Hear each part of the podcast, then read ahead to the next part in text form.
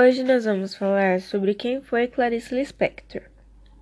Clarice Lispector foi uma escritora e jornalista ucraniana naturalizada brasileira.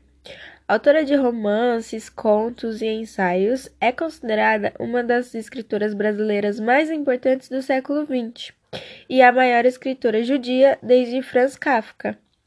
Sua obra está repleta de cenas cotidianas simples e tramas psicológicas, reputando-se como uma das suas principais características a epifania de personagens comuns em momentos de cotidiano.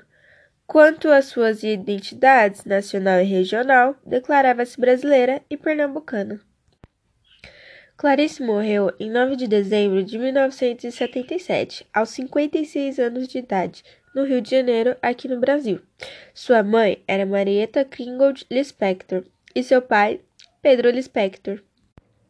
Clarice tinha dois filhos e seu marido, Mauri Gurgel Valente, que morreu em 1959. Clarice Lispector era uma romancista, escritora, uma contista, uma colunista, uma cronista e também uma jornalista.